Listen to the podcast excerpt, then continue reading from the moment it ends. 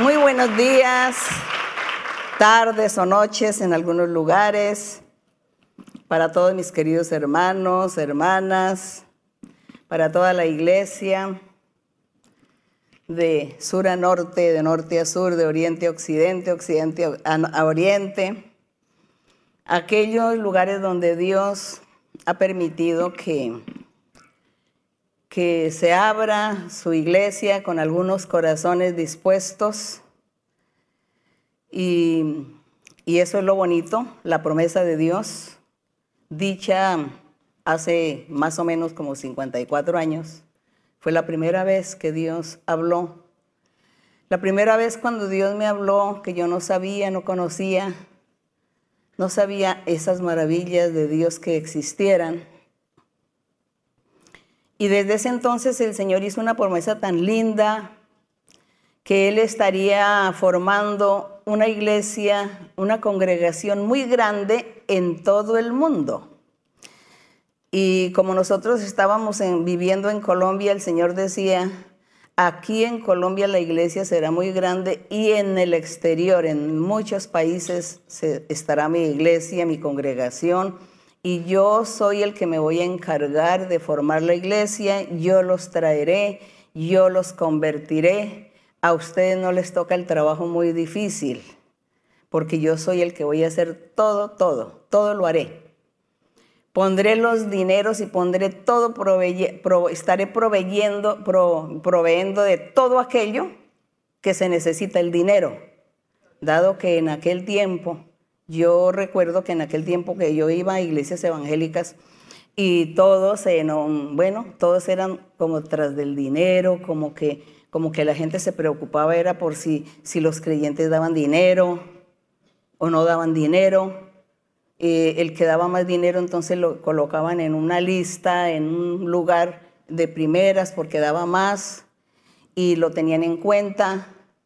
Bueno, lo tenían en el primer lugar entonces el Señor decía que Él iba a estar dando, que, él no, que no nos preocupáramos por esas cosas materiales, principalmente el dinero, porque Él estaría dando todo, eh, daría el dinero necesario para que se hicieran los viajes que habría que hacer, porque Él decía que habría que viajar mucho, que, que se viajaría por todo el mundo y que por el dinero no se preocuparan decía el Señor, no se preocupen por el dinero porque yo estaré dando todo en su tiempo. Yo seré el que voy a estar, voy a proveer todas las cosas.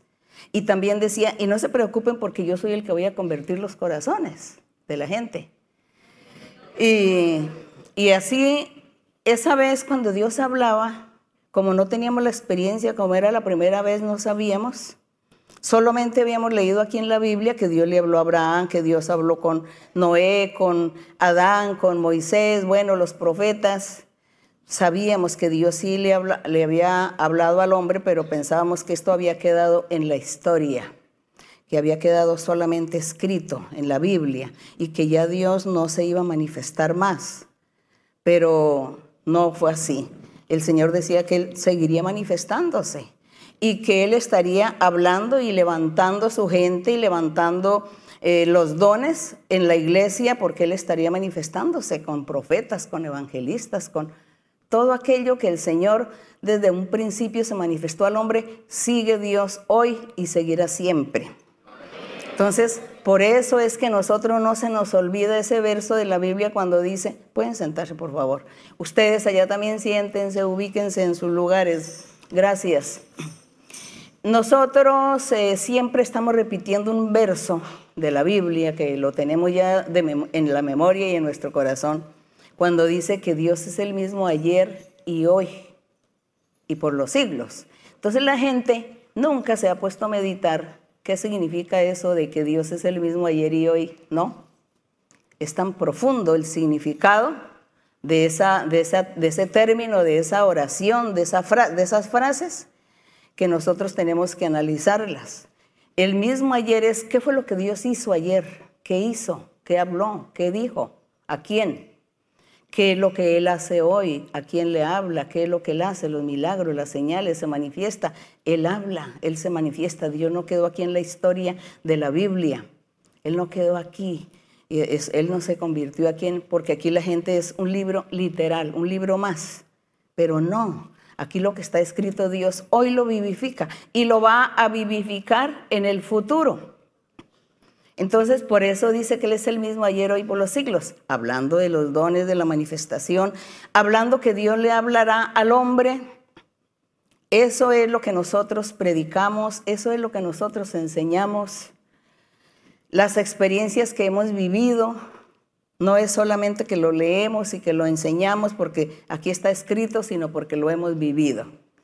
Y todos dan testimonio de esas maravillas y de esa vivencia y de aquellas experiencias maravillosas que han vivido con Dios, la gente lo puede testificar. Y así Dios entonces se manifestó, se ha manifestado, se manifiesta y por eso nosotros estamos aquí en la presencia de Dios, creyendo en Él, confiando en el Señor, porque Dios es real. Y Él prometió una iglesia y cuando esa vez que él hizo esa promesa, me acuerdo que él me hizo esa promesa a mí, a mi esposo y a mí. Y nosotros pertenecíamos a iglesias evangélicas. Y yo no entendí lo que Dios me dijo esa vez, pero lo guardé en mi corazón. Pasaron algunos años y es cuando ya Dios comienza a manifestarse con sus dones espirituales y es cuando ya Dios nuevamente comienza a recordar y a hablar todo lo que había prometido. Y una noche, como a la una de la mañana, un sábado, estábamos orando cuatro personas y ahí se manifestó el Espíritu Santo por primera vez en mi vida. Se manifiesta y nos habla y nos hace esta maravillosa promesa, lo que somos hoy y lo que será la iglesia en el mañana, en el futuro eso Dios lo dijo aquella noche y así Dios lo ha cumplido. Y realmente que no, no ha sido muy difícil para nosotros el trabajar en la iglesia del Señor. Nosotros nos hemos adaptado al lenguaje, al idioma de Dios, a su manera de ser, de Él, la forma como Él le habla a la gente. Nos hemos adaptado, quizá nos hemos salido de muchas eh, denominaciones cristianas que ellos tienen sus programas, sus teorías, su forma de hablar, de enseñar, su forma de predicar, su forma de hacer todo lo tienen. Nosotros somos apartados porque nosotros somos dirigidos y guiados por el Espíritu Santo.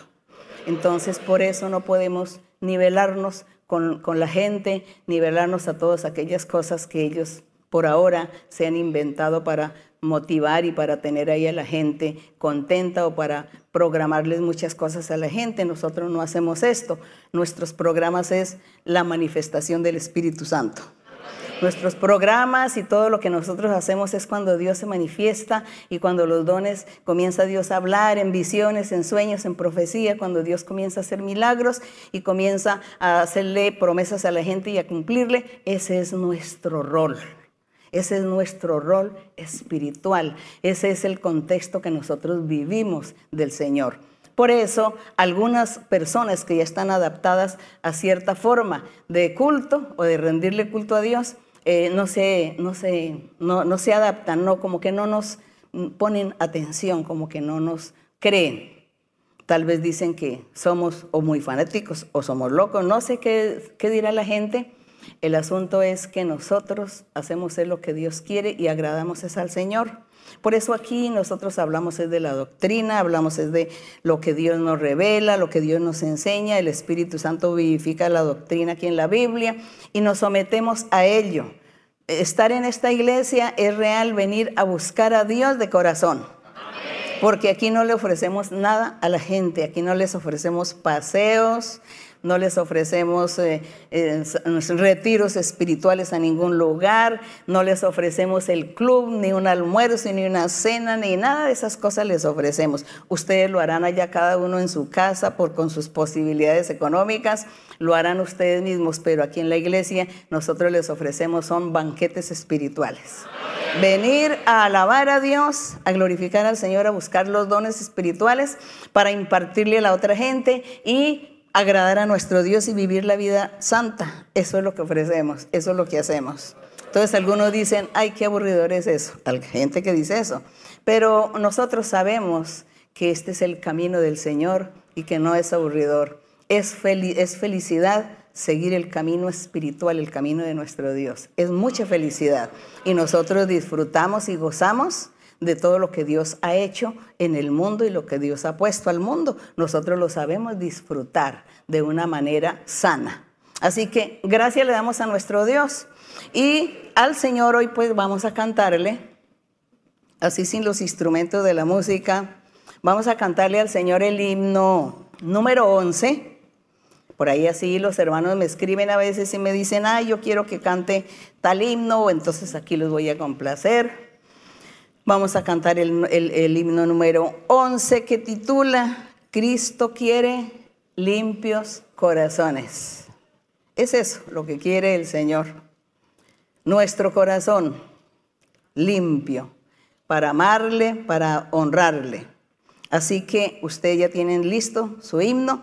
Los hermanos que están aquí conmigo, por favor, me ayuden a cantar. Quiero oírles a ustedes sus voces, por favor. Bueno, vamos a cantarle a nuestro Dios con alegría. Cristo busca limpios corazones que le sirvan siempre fidelidad, que a los pecadores insten fervorosos, que se vuelvan del pecado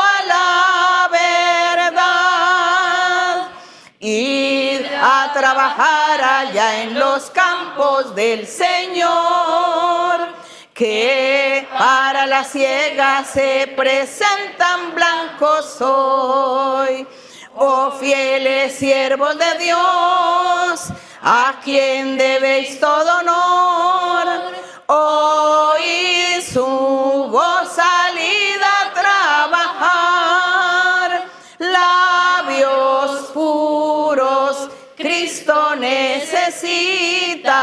que con gozo anuncien plena salvación lenguas consagradas solo a su servicio, que proclamen al cautivo redención.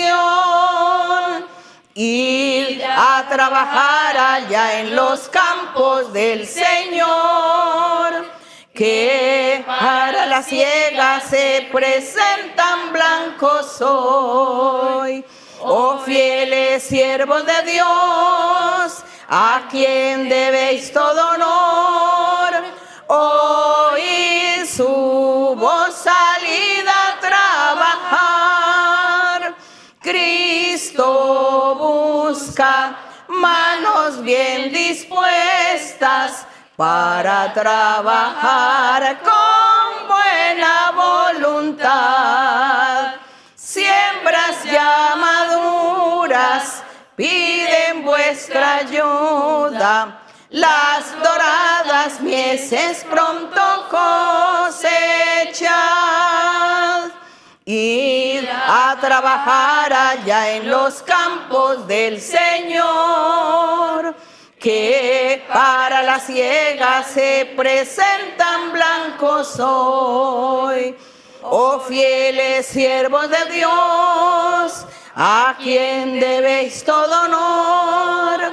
Oíd su voz salida a trabajar, vidas santas, Cristo necesita que a los pecadores muestren su poder libres de ansiedades, en Jesús confiadas y que pueda de ellas siempre disponer. Ir a trabajar allá en los campos del Señor, que para la ciega se presentan blancos hoy oh fieles siervos de Dios, a quien debéis todo honor, oíd su voz salida a trabajar. Bendito y alabado el nombre del Señor. gracias le damos al Señor por el privilegio que nos ha dado de conocer sus caminos. Es un orgullo para nosotros haber conocido este camino de nuestro Dios. Es asombroso cómo nosotros vemos en el mundo la gente, mucha gente que no creen en Dios. Pero a mí me gustaría, por ejemplo, ver la reacción de aquellas personas que dicen que no creen en Dios cuando hay, por ejemplo, un terremoto, cuando hay un huracán, cuando hay un temblor, un tsunami, bueno, todas aquellas cosas de la naturaleza. ¿Qué harán? ¿Qué piensan? ¿Qué sentirán? Yo creo que ahí sí en ese momento van a sentir, no, no, no, si existe un ser supremo, sálveme, seguramente. La gente a veces se llena, se deja llevar del orgullo porque el enemigo es el que pone todo eso en los corazones de la gente para destruirlos, destruir la paz, las bendiciones, destruir la salvación.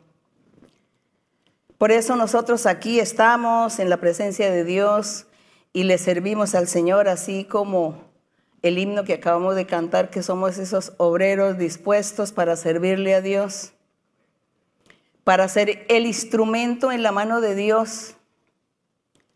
Y con los dones que Dios nos ha dado, entonces nosotros servirle a los demás, servirle a la gente, con mucho amor, con mucho cariño, eh, enseñándole a la gente que sí existe la felicidad, que sí existe la paz, pero es la felicidad y la, y la paz que Dios da. Y que si nosotros disponemos nuestro corazón para amar a Dios, pues Él permite que nosotros seamos felices en la vida y disfrutemos de muchas cosas que Él nos da. Así que por eso hoy vamos a disponer nuestro corazón y le doy la bienvenida también a personas recientes y personas por primera vez, les doy la bienvenida. Y les quiero decir que ustedes también van a recibir de Dios la bendición, la felicidad, la paz, todo aquello de lo cual ustedes carecen en estos momentos, todo lo van a, recibir, el Señor va a darles, a bendecirles y, a hacerles conocer la felicidad.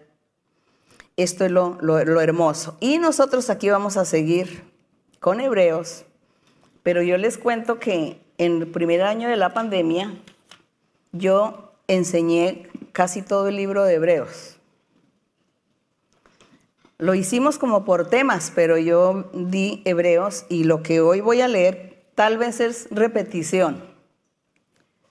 Tal vez es repetición, pero lo que no hicimos fue haber leído todo el capítulo.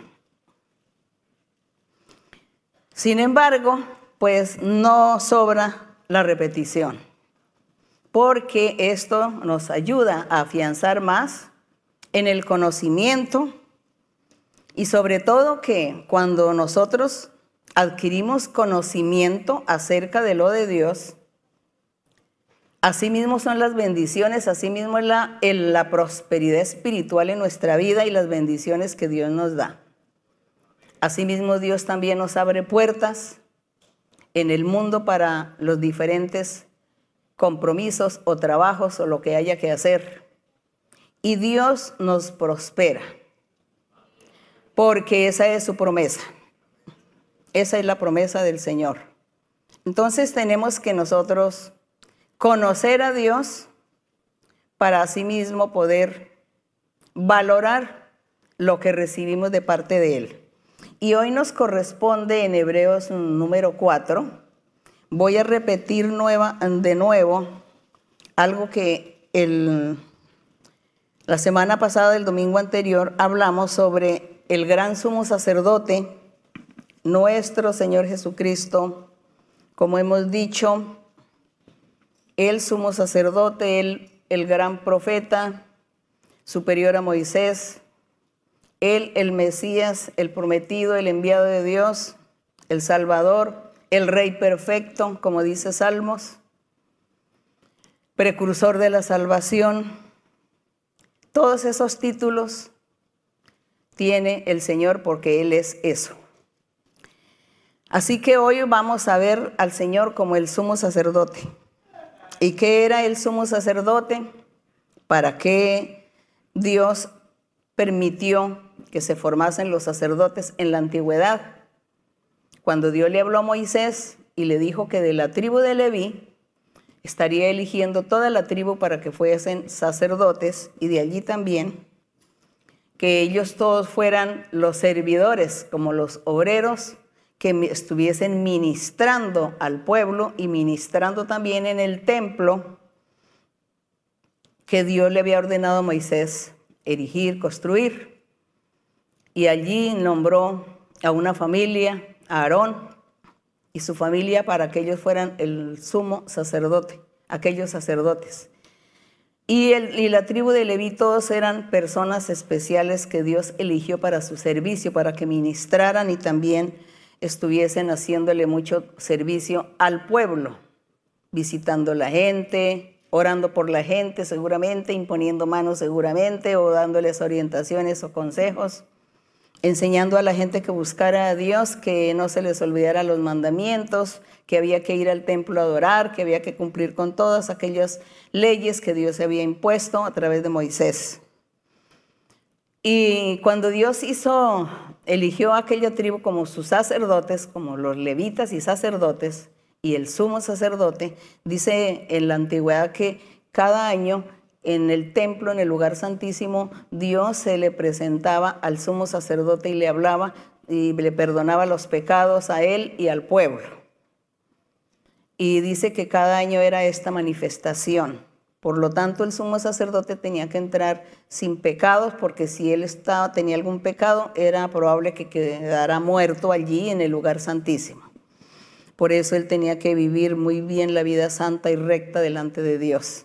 Y esos sacerdotes, pues era la, simbología, era el reflejo, la sombra del futuro, de los futuros sacerdotes de los futuros sacerdotes y entonces también en el futuro habría ese otro sumo sacerdote. Y Dios le habló a Moisés y le dijo que después de él iba él a levantar también un sumo sacerdote que le iba a ser fiel siempre, refiriéndose al Señor Jesucristo.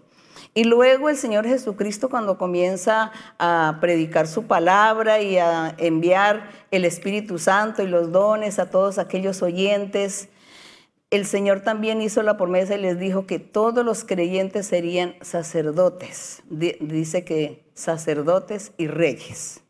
Esa era la, esa la gran bendición, el gran premio que Dios le estaría dando a los creyentes, a los seguidores de ese evangelio puro, verdadero, que el Señor Jesucristo eh, predicó y dejó para que se siguiera predicando con la ayuda del Espíritu Santo.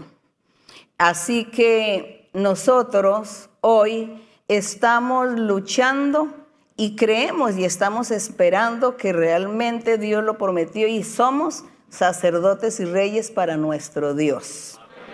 Por eso tenemos que seguir firmes, fieles, seguros y con convicción para que esa bendición y esos premios y esas promesas hermosas, no, el Señor no nos las vaya a quitar, sino que eso siga con nosotros hasta después de la muerte. Así que vamos a estar entonces aquí hablando de este sumo sacerdote Jesucristo, porque Él era ese sumo sacerdote que Dios le había hablado a Moisés, que iba a levantar al futuro un sumo sacerdote. Aquí voy a leer rápidamente porque el domingo pasado lo leí en el verso 14, 4.14. Dice, dice aquí el apóstol, dice, por tanto, teniendo un gran sumo sacerdote que traspasó los cielos, Jesús el Hijo de Dios. Acuérdense que cuando uno dice que Jesús elige el Hijo de Dios está refiriéndose a la carne, a la materia, a la parte que Él se hizo hombre. Dice Jesús el Hijo de Dios, retengamos nuestra profesión porque no tenemos un sumo sacerdote que no pueda compadecerse de nuestras debilidades, dice, sino que tenemos un sumo sacerdote que también fue tentado como cualquier hombre en todo, según nuestra semejanza, pero sin pecado. Dice que ese sumo sacerdote que tuvimos, que fue Jesucristo, él fue tentado como puede ser tentado cualquier ser humano, pero con la diferencia que él no tenía pecado. Él no tenía pecado cuando fue tentado, cuando fue probado por el enemigo, el diablo. Así que dice que acerquémonos confiadamente al trono de la gracia donde está ese sumo sacerdote, para que podamos nosotros alcanzar la misericordia y hallemos la gracia de Dios y podamos nosotros tener la misericordia y el socorro de nuestro Dios y Dios nos perdone, nos ayude y nos dé esa fuerza y esa valentía o ese coraje para que nosotros podamos seguir adelante en el camino sabiendo que nuestro enemigo, el diablo, siempre está tentándonos o poniéndonos pruebas, dificultades, para que desmayemos y nos desanimemos de seguir en el camino del Señor. Por eso dice que Él se comportó como ser humano, con la diferencia de que Él no fue pecador, Él no cometió ningún pecado pero de resto todo lo hizo como ser humano. Sintió hambre, sintió frío, lloró, sintió tristeza, tenía sed, tenía eh, deseo de comer. No tuvo pecado, pero de lo demás dice que fue igual que el ser humano. ¿Para qué? Para considerarnos y también para ayudarnos en nuestras debilidades. Pero ¿cuáles son las debilidades? Aquellas que viene el enemigo, nos pone una trampa nosotros no podemos evitar esa trampa. Viene el enemigo, nos pone un accidente, por ejemplo, yo no puedo evitar, no lo pude evitar. Nos pone una enfermedad, no pude evitar la enfermedad. Nos pone problemas, litigios en el hogar con la familia, o enemistades o calumnias o testigos falsos o me secuestran o nos hacen males y nosotros no somos capaces de evitar ese daño, ese mal en ese momento y caemos en eso, por eso dice que cae uno en esas debilidades. Pero como el Señor se comportó como ser humano, Él sabe el dolor, lo que se siente. Y Él sabe que se siente tristeza, dolor, angustia, impotencia.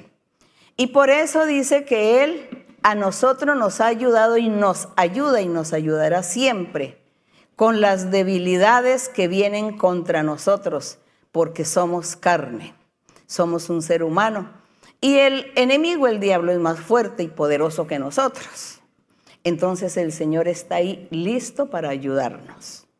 Por eso es importante seguir en el camino del Señor. Qué importante es que cuando conocemos a Dios hay que seguirle para que nosotros nos ganemos esa gracia, para que Él nos socorra, nos guarde, nos proteja el día señalado, el día que lo necesitemos. Que Dios no sea parte de nosotros, que no nos deje solos. Es para eso. Es para eso como ese sumo sacerdote que hizo todas las cosas que hizo el sumo sacerdote de carne y hueso que hubo en la antigüedad. Él también trabajó de esta manera para darse cuenta cómo era que Él, su misericordia nos, nos iba a abandonar. Gracias a nuestro Dios por ello. Entonces aquí la invitación en el verso 16 dice que nosotros nos acerquemos confiadamente a ese trono de la gracia al Señor para que tengamos de Él su mano misericordiosa con nosotros. En el 5.1 vamos a pasar aquí al capítulo 5 y dice, porque todo sumo sacerdote en la antigüedad está hablando porque todo sumo sacerdote tomado de entre los hombres es constituido a favor de los hombres en lo que a Dios se refiere para que presente ofrendas, sacrificios por los pecados. Este era el oficio, la función del sumo sacerdote en la antigüedad, desde el templo que hizo Moisés en el desierto y luego el templo de Salomón. Y dice que, que, ellos estaban ahí presentando ofrendas y sacrificios delante de Dios para que Dios perdonara los pecados del pueblo, los pecados de él mismo, del mismo sacerdote y del pueblo también.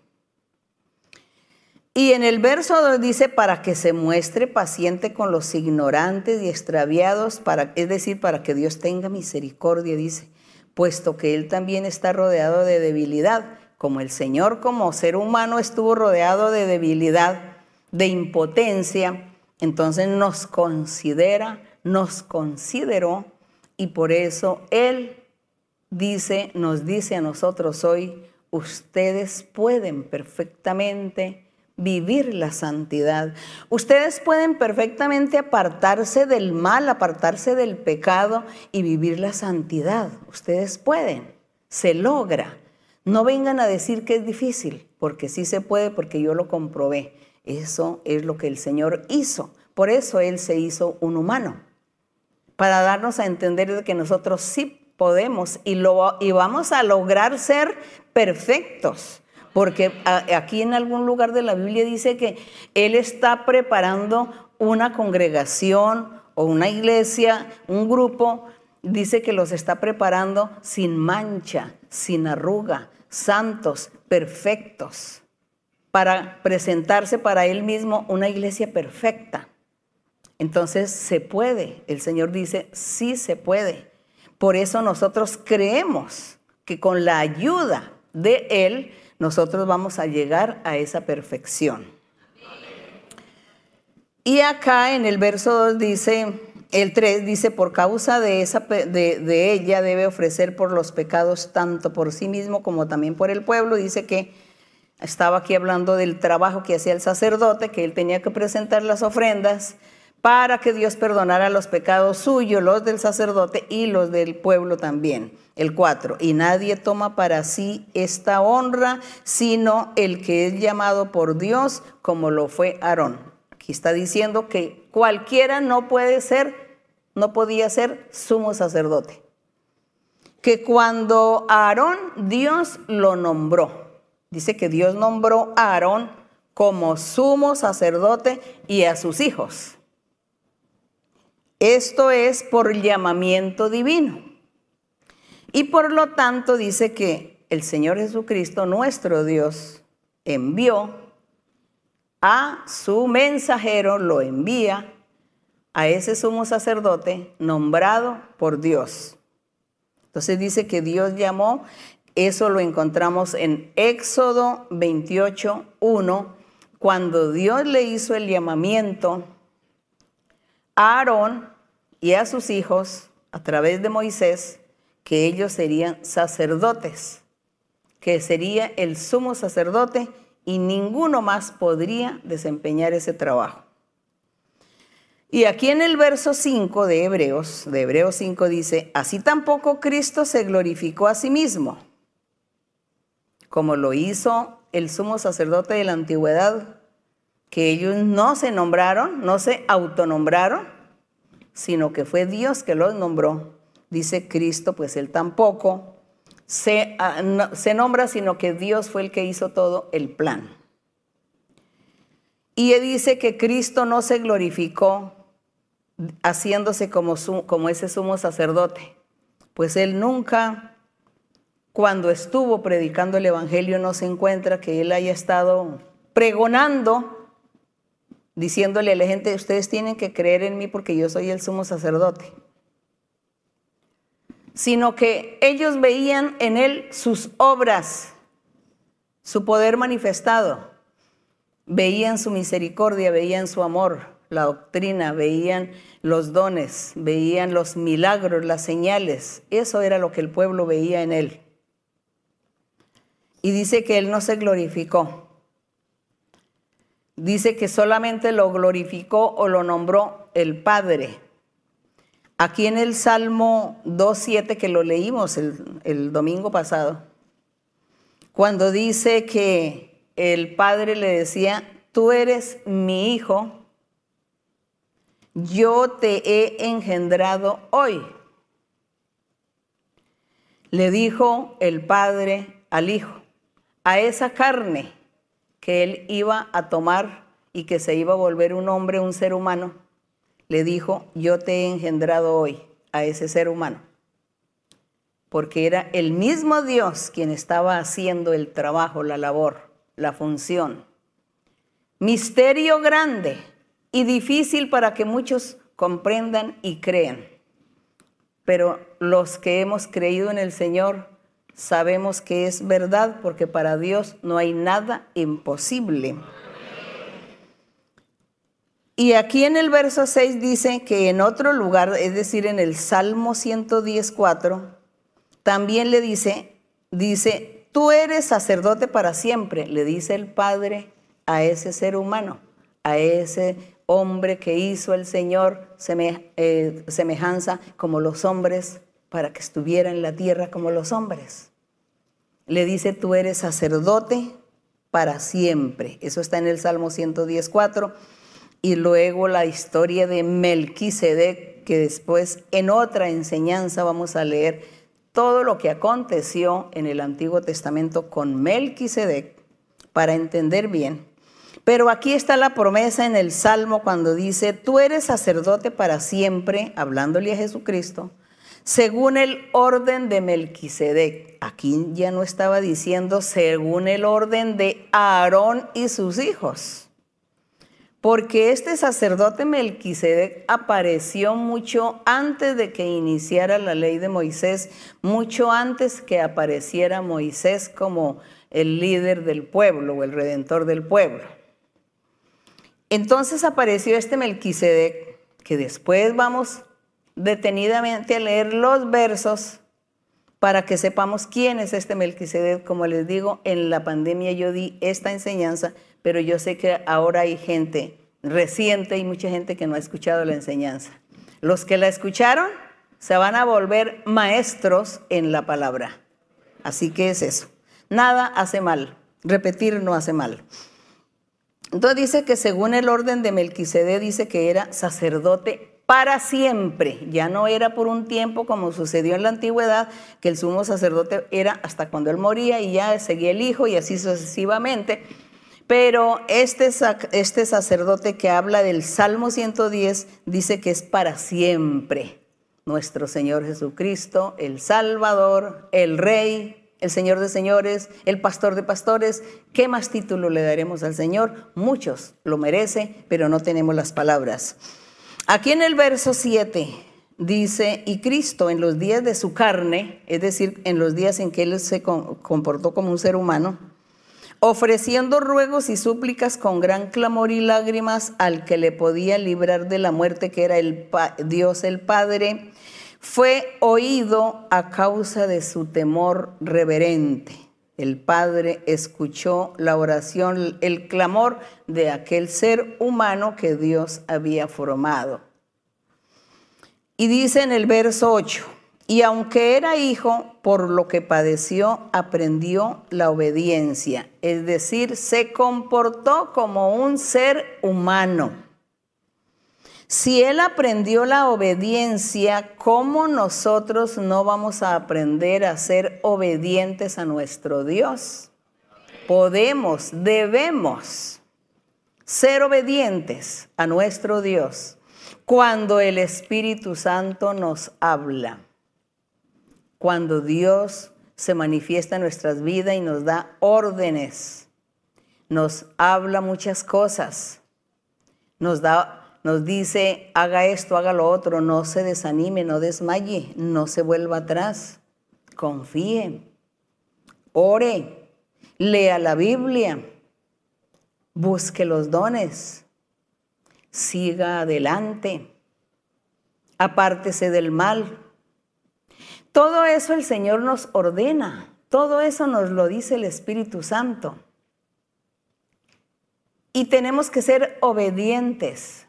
Cuando Él nos dice, quita de tu corazón el rencor, el enojo, la envidia, quita la malicia, quita la soberbia, la arrogancia, el orgullo. Quita las ambiciones, no seas ambicioso, codicioso, no seas avaro. no tengas rencillas, no vayas a vengarte, no seas rencoroso. Todo eso nos dice el Espíritu Santo. ¿Y qué tenemos que hacer? Obedecer, obedecer. Porque dice que la obediencia, el Señor Jesucristo nos enseñó la obediencia. Él se comportó como ese ser humano normal, común y corriente, sin pecado, pero Él fue obediente. Y Él quiere que nosotros seamos obedientes. Mire que todos estos pecados que yo acabo de enumerar, estos pecados son los que más son los que matan el alma. Son los pecados que nos apartan o nos pueden apartar de la vida eterna. Y son unos pecados tan ocultos que nadie se da cuenta. Con razón que hay gente que dicen, hay gente en el mundo de que habla refranes. Hay muchos dichos, muchos refranes en el mundo, en algunos lugares empiezan. Es que las apariencias engañan. Y si eso es cierto, las apariencias engañan. Entonces ve uno una persona, hombre o mujer, y uno no sabe lo que hay dentro de su corazón. Si cosas buenas o cosas malas, hasta cuando Dios quizá revele, muestre o nos dé discernimiento o esta persona saque a florecer su naturaleza que tiene escondida. Y eso es lo que más hace que nosotros nos apartemos de Dios. Eso no nos permite tener comunión con Dios. Todos aquellos pecados, faltas, que son muy graves. Las humillaciones, ¿no? La falta de paciencia, la falta de tolerancia, la falta de misericordia. Todo eso nosotros debemos es analizar y reconocer. Nosotros reconocemos y decimos, Señor, yo quiero, Señor, hacer bien las cosas. Yo quiero ser un hijo o una hija obediente a ti. Pero antes te pido que me ayudes porque yo quiero reflexionar, yo quiero analizar mi vida, yo quiero examinarme. Ayúdame, Señor, ayúdame para yo descubrir mis propias debilidades y asimismo poder presentarme delante de ti en oración, enumerando todas mis debilidades para que tú me ayudes, porque yo quiero ser obediente, yo quiero tener tu gracia, yo quiero que me des dones espirituales y servirte, quiero ser feliz, quiero tener paz. Ayúdame, eso lo podemos lograr con la ayuda de nuestro Dios, pero sí tenemos que ser sinceros y reconocer ante Él todo y pedirle que nos ayude. Entonces aquí el Señor Jesucristo como sumo sacerdote nos está dando un gran ejemplo, por eso Él pasó por todas estas etapas, para Él darle a entender a, nos, dar a entender a nosotros los seres humanos de que sí se puede cambiar, sí podemos vivir con Dios, sí se puede vivirse en pecado. Y aquí en el verso en B9 dice, habiendo sido perfeccionado Cristo Jesús, el ser humano, vino a ser autor de eterna salvación para todos los que le obedecen. Por eso es que el Señor Jesucristo es el único camino. Es el único, porque hay muchas religiones que nos están presentando muchos caminos para llegar a Dios o muchos caminos para ganar la vida eterna pero no es así. Hay un solo camino. Aquí está hablando que el Señor Jesucristo se comportó como hombre, pasó por todas las pruebas, por todas las etapas que puede pasar un ser humano y que fue perfeccionado y es el autor de la eterna salvación. Él es el único. Para todos los que creen en Él y le obedecen.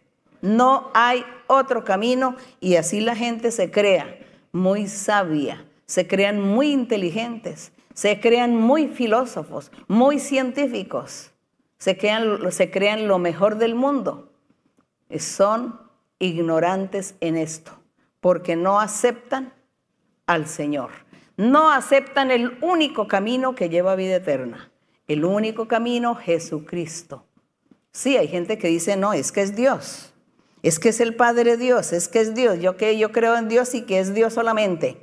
Pero es que Dios, mire lo que hizo Dios. Mire el plan de salvación que el Señor creó, formó. Un plan de salvación. Él no les dijo, no, está bien, todos los que crean en Dios ya es suficiente. No. Él hizo un plan de salvación quizá un poco difícil para los necios, para los rebeldes, los incrédulos, los que se creen muy sabios. Hizo ese plan de salvación y él dijo, es a través de Jesucristo. A través de Jesucristo tú ganarás la vida eterna.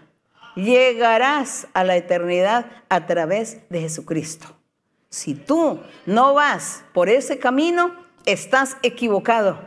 Estás equivocado. Por muy sabio, por muy inteligente, por muy estudioso, porque tenga muchos títulos y muchos estudios en muchas universidades y tenga y sepa hablar de lo mejor, no va a ir a la vida eterna. No va a la vida eterna si no cree en Jesucristo, que es el camino, el único que lleva a la vida eterna.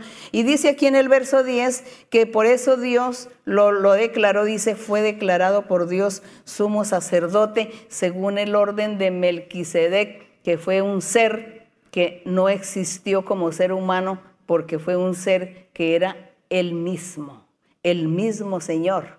Que eso lo vamos a ver en la otra enseñanza. Vamos a, leer un poquito de Melquisedec, quién fue ese personaje. Y el Señor Jesucristo fue declarado sumo sacerdote no según el orden ni la tradición ni de la familia ni del linaje de Aarón, de nadie, sino de un ser espiritual, del mismo Dios. Fue declarado sumo sacerdote. Y ese es el sumo sacerdote en el cual nosotros debemos creer. Repito, que hay que creer es en Él porque Él es el único camino. Con Él usted va a tener paz en la vida. Con Él usted va a tener felicidad. Yo he tenido la oportunidad de orar por personajes del mundo que no son del, creyentes de la iglesia. Me han pedido el favor que, que les imponga manos y que ore por ellos porque han oído de la profecía, han oído que Dios habla, entonces pareciera que como que les da curiosidad y por curiosidad piden, ore por mí, yo quiero que usted me imponga, me póngame las manos en la cabeza y ore por mí. Yo quiero que usted me, me dé profecía. Quiero hacerlo, voy a hacerlo. Yo he orado por esas personas, personajes, y cuando yo oro por ese personaje, porque no, han sido cualquier personaje, sino personas importantes del mundo, cuando yo oro y al finalizar esta persona me dice, sentí mucha paz. Sentí mucha paz. Qué paz que siento en mi corazón. ¿Qué más puede uno decir? ¿Quién da esa paz? Jesucristo. Jesucristo, el sumo sacerdote, el rey, el salvador, el precursor, el único camino el que dio el Espíritu Santo. Recuerden que el Señor Jesucristo dijo, me voy y envío a quién? Al Espíritu Santo. Y el Espíritu Santo estará con ustedes para siempre. Está con nosotros, acompañándonos ahí, guiándonos, gobernándonos, enseñándonos. Nos dirige. Eso hace el Espíritu Santo. Entonces esta persona dice, tengo paz. ¿La paz quién la da? Y, esta, y estas personas son personas de dinero, ¿no? y de rango y de, ¿no? estrato alto en sociedad. Y dijo, siento una paz que jamás había sentido en mi vida. Gloria a nuestro Dios. Ese sumo sacerdote. El camino, el único, Jesucristo. El único camino que lleva a vida eterna es el único que puede dar esa paz. También oraba por otros personajes importantes y decía el personaje, cuando yo terminé de orar por él, le pregunté, dice, siento felicidad. Soy feliz. Qué felicidad, qué felicidad. Dice que toda la tarde se la pasó diciendo que era feliz, que se sentía feliz. ¿Quién da la paz y la felicidad? El Señor, nuestro Señor Jesucristo. Él es el que da la paz y la felicidad. Entonces, sí, nosotros decimos nuestro Dios, pero a través de quién? Del Señor Jesucristo. ¿Por qué? Porque es que el Señor Jesucristo dijo, yo les voy a enviar el Espíritu Santo, yo no los voy a dejar solos. Y así ha sido. ¿Y quién da la paz y quién da la felicidad? Los dones espirituales. Pues ahí está, el Señor dejó al Espíritu Santo y Él es el que nos da eso. ¿Cómo yo voy a, hacer que una persona sienta felicidad y paz si yo no tengo ningún poder para hacer eso? Yo soy una humana igual que el otro. Pero si sintió eso, entonces, ¿qué era? Ah, algo, ¿no? Hay alguien, ¿no? Existe alguien. Existe un Dios. Sí, sí, existe. Entonces, invitación para que sigamos el camino del Señor. Invitación para que seamos obedientes a Dios, al Señor, con todo su plan de salvación. Él está poniendo en primer lugar a él, a ese Jesucristo, y nosotros tenemos que creer. No ser necios y decir, no, es que primero me tiene que explicar el misterio. Si no me explica el misterio, si yo no entiendo, yo no creo. No, hay que creer sin entender los misterios de Dios. Porque los misterios de Dios Él sabrá a quién se los da a conocer. Él quiere es que nosotros creamos y no cuestionemos, no preguntemos tanto, no investiguemos tanto. Creamos que Dios dijo, ordenó y así es. Gracias Señor.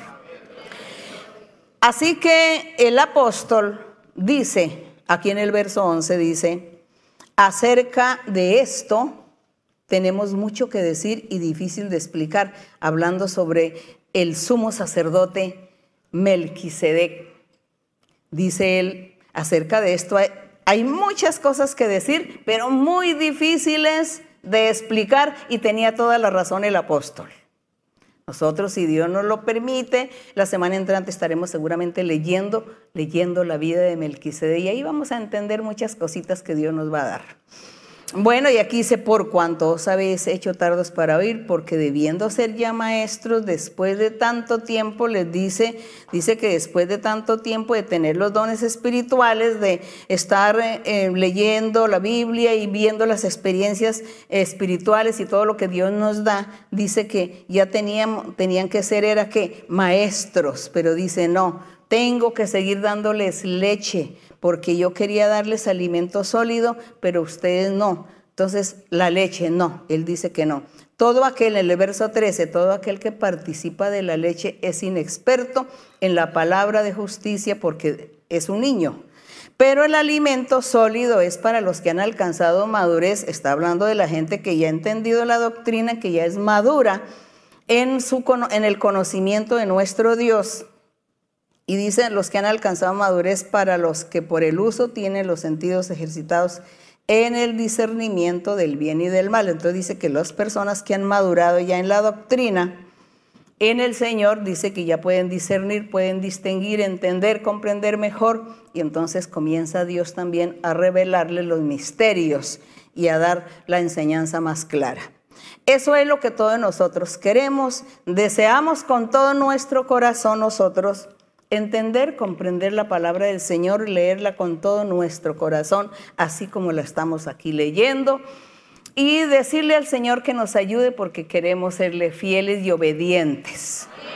Y que el Señor esté con nosotros y que dé la paz, la felicidad, que es la único, el único que la da es Él, nuestro Dios, a través de Jesucristo, su Hijo y el Espíritu Santo, que es el que está con nosotros. Vamos a estar orando a nuestro Dios y en esta oración le pido a las personas enfermas, las personas que están enfermas, las personas que tienen, que les van a hacer cirugías porque tienen cáncer, porque tienen, bueno, diversas enfermedades, porque no puedo ponerme a, a estar enumerando uno, nombrando todas las enfermedades porque se me van a escapar, pero a Dios no se le escapan las enfermedades que ustedes tienen.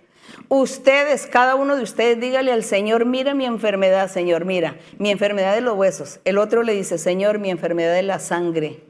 El otro dice, Señor, mi enfermedad de mis rodillas, mi enfermedad de los ojos, mi enfermedad de, bueno, el cuerpo tiene muchos miembros y seguramente la gente está enferma y tienen sus enfermedades, tienen el cáncer, tienen cirugías pendientes. Hay gente postrada en cama, hay gente que está en silla de ruedas, otras personas con el síndrome de Down, otros que no pueden hablar, otros con la esquizofrenia, todas estas cosas. Entonces, por favor, cada uno de ustedes, si ellos no, si los que están enfermos no tienen la capacidad de pedirle a Dios, levantar sus manos y pedirle a Dios por su enfermedad, el, su familiar cercano, la amistad cercana que sabe, le impone manos y le dice, Señor, Él, libértale, Señor, impóngale manos. Usted no dude, imponga manos porque el obedecer es mejor. El obedecer no es que usted tenga todos los poderes, sino la obediencia y la confianza en Dios. Eso es lo que Dios ve en usted. Entonces usted le impone mano y le dice, Señor, ten misericordia de este ser que él no puede coordinar sus ideas, no puede hablar. El otro no puede ver, el otro no oye, no, es, no oye. Y así. Entonces todos van a poner su enfermedad en la presencia del Señor y a confiar en Dios, que Dios nos está viendo y nos está escuchando. Porque como es imposible la imposición de manos, entonces con la oración es suficiente. Así que vamos a estar orando y darle gracias a nuestro Padre. Bendito Señor, Padre de nuestro Señor Jesucristo, Dios de Abraham, de Isaac y de Jacob, Dios grande, justo, misericordioso, ese Dios poderoso que anduvo con Moisés en el desierto. Dios poderoso que te manifestaste haciendo muchos milagros y señales y prodigios. Dios poderoso, Dios de amor, que a través del Señor Jesucristo has dado paz a mucha gente, felicidad a muchos corazones, que tú has abierto puertas de bendición para muchos. Has abierto puertas de triunfo, de victoria. Tú, mi Señor, que has dado paz, alegría. Gracias, eterno Dios. Las palabras se esconden, Señor, y no tenemos cómo expresarnos delante de ti, porque te lo mereces, te mereces tanto, pero nuestra alma sí se expresa delante de ti, Señor, nuestro ser, lo profundo de nuestro ser. Y, sentimos, Señor, que te amamos con todo el corazón, con todas nuestras fuerzas. Queremos hacer tu voluntad, queremos agradarte, obedecerte en todo. Queremos amarte y honrarte, Señor, y hacer todo para que estés contento con nosotros, porque tú te lo mereces, eterno Dios, te lo mereces. Mereces la honra, la gloria y la alabanza. Mereces los cánticos que salgan de lo profundo de nuestro ser para cantarte, para alabarte, Señor, y enaltecer tu nombre. Bendito tu nombre por siempre. Gracias por existir, Señor, porque tú eres nuestro Dios poderoso. Gracias, mi Señor, porque nosotros sí sentimos tu presencia, sentimos que tú existes, que tú vives, que tú eres un Dios real.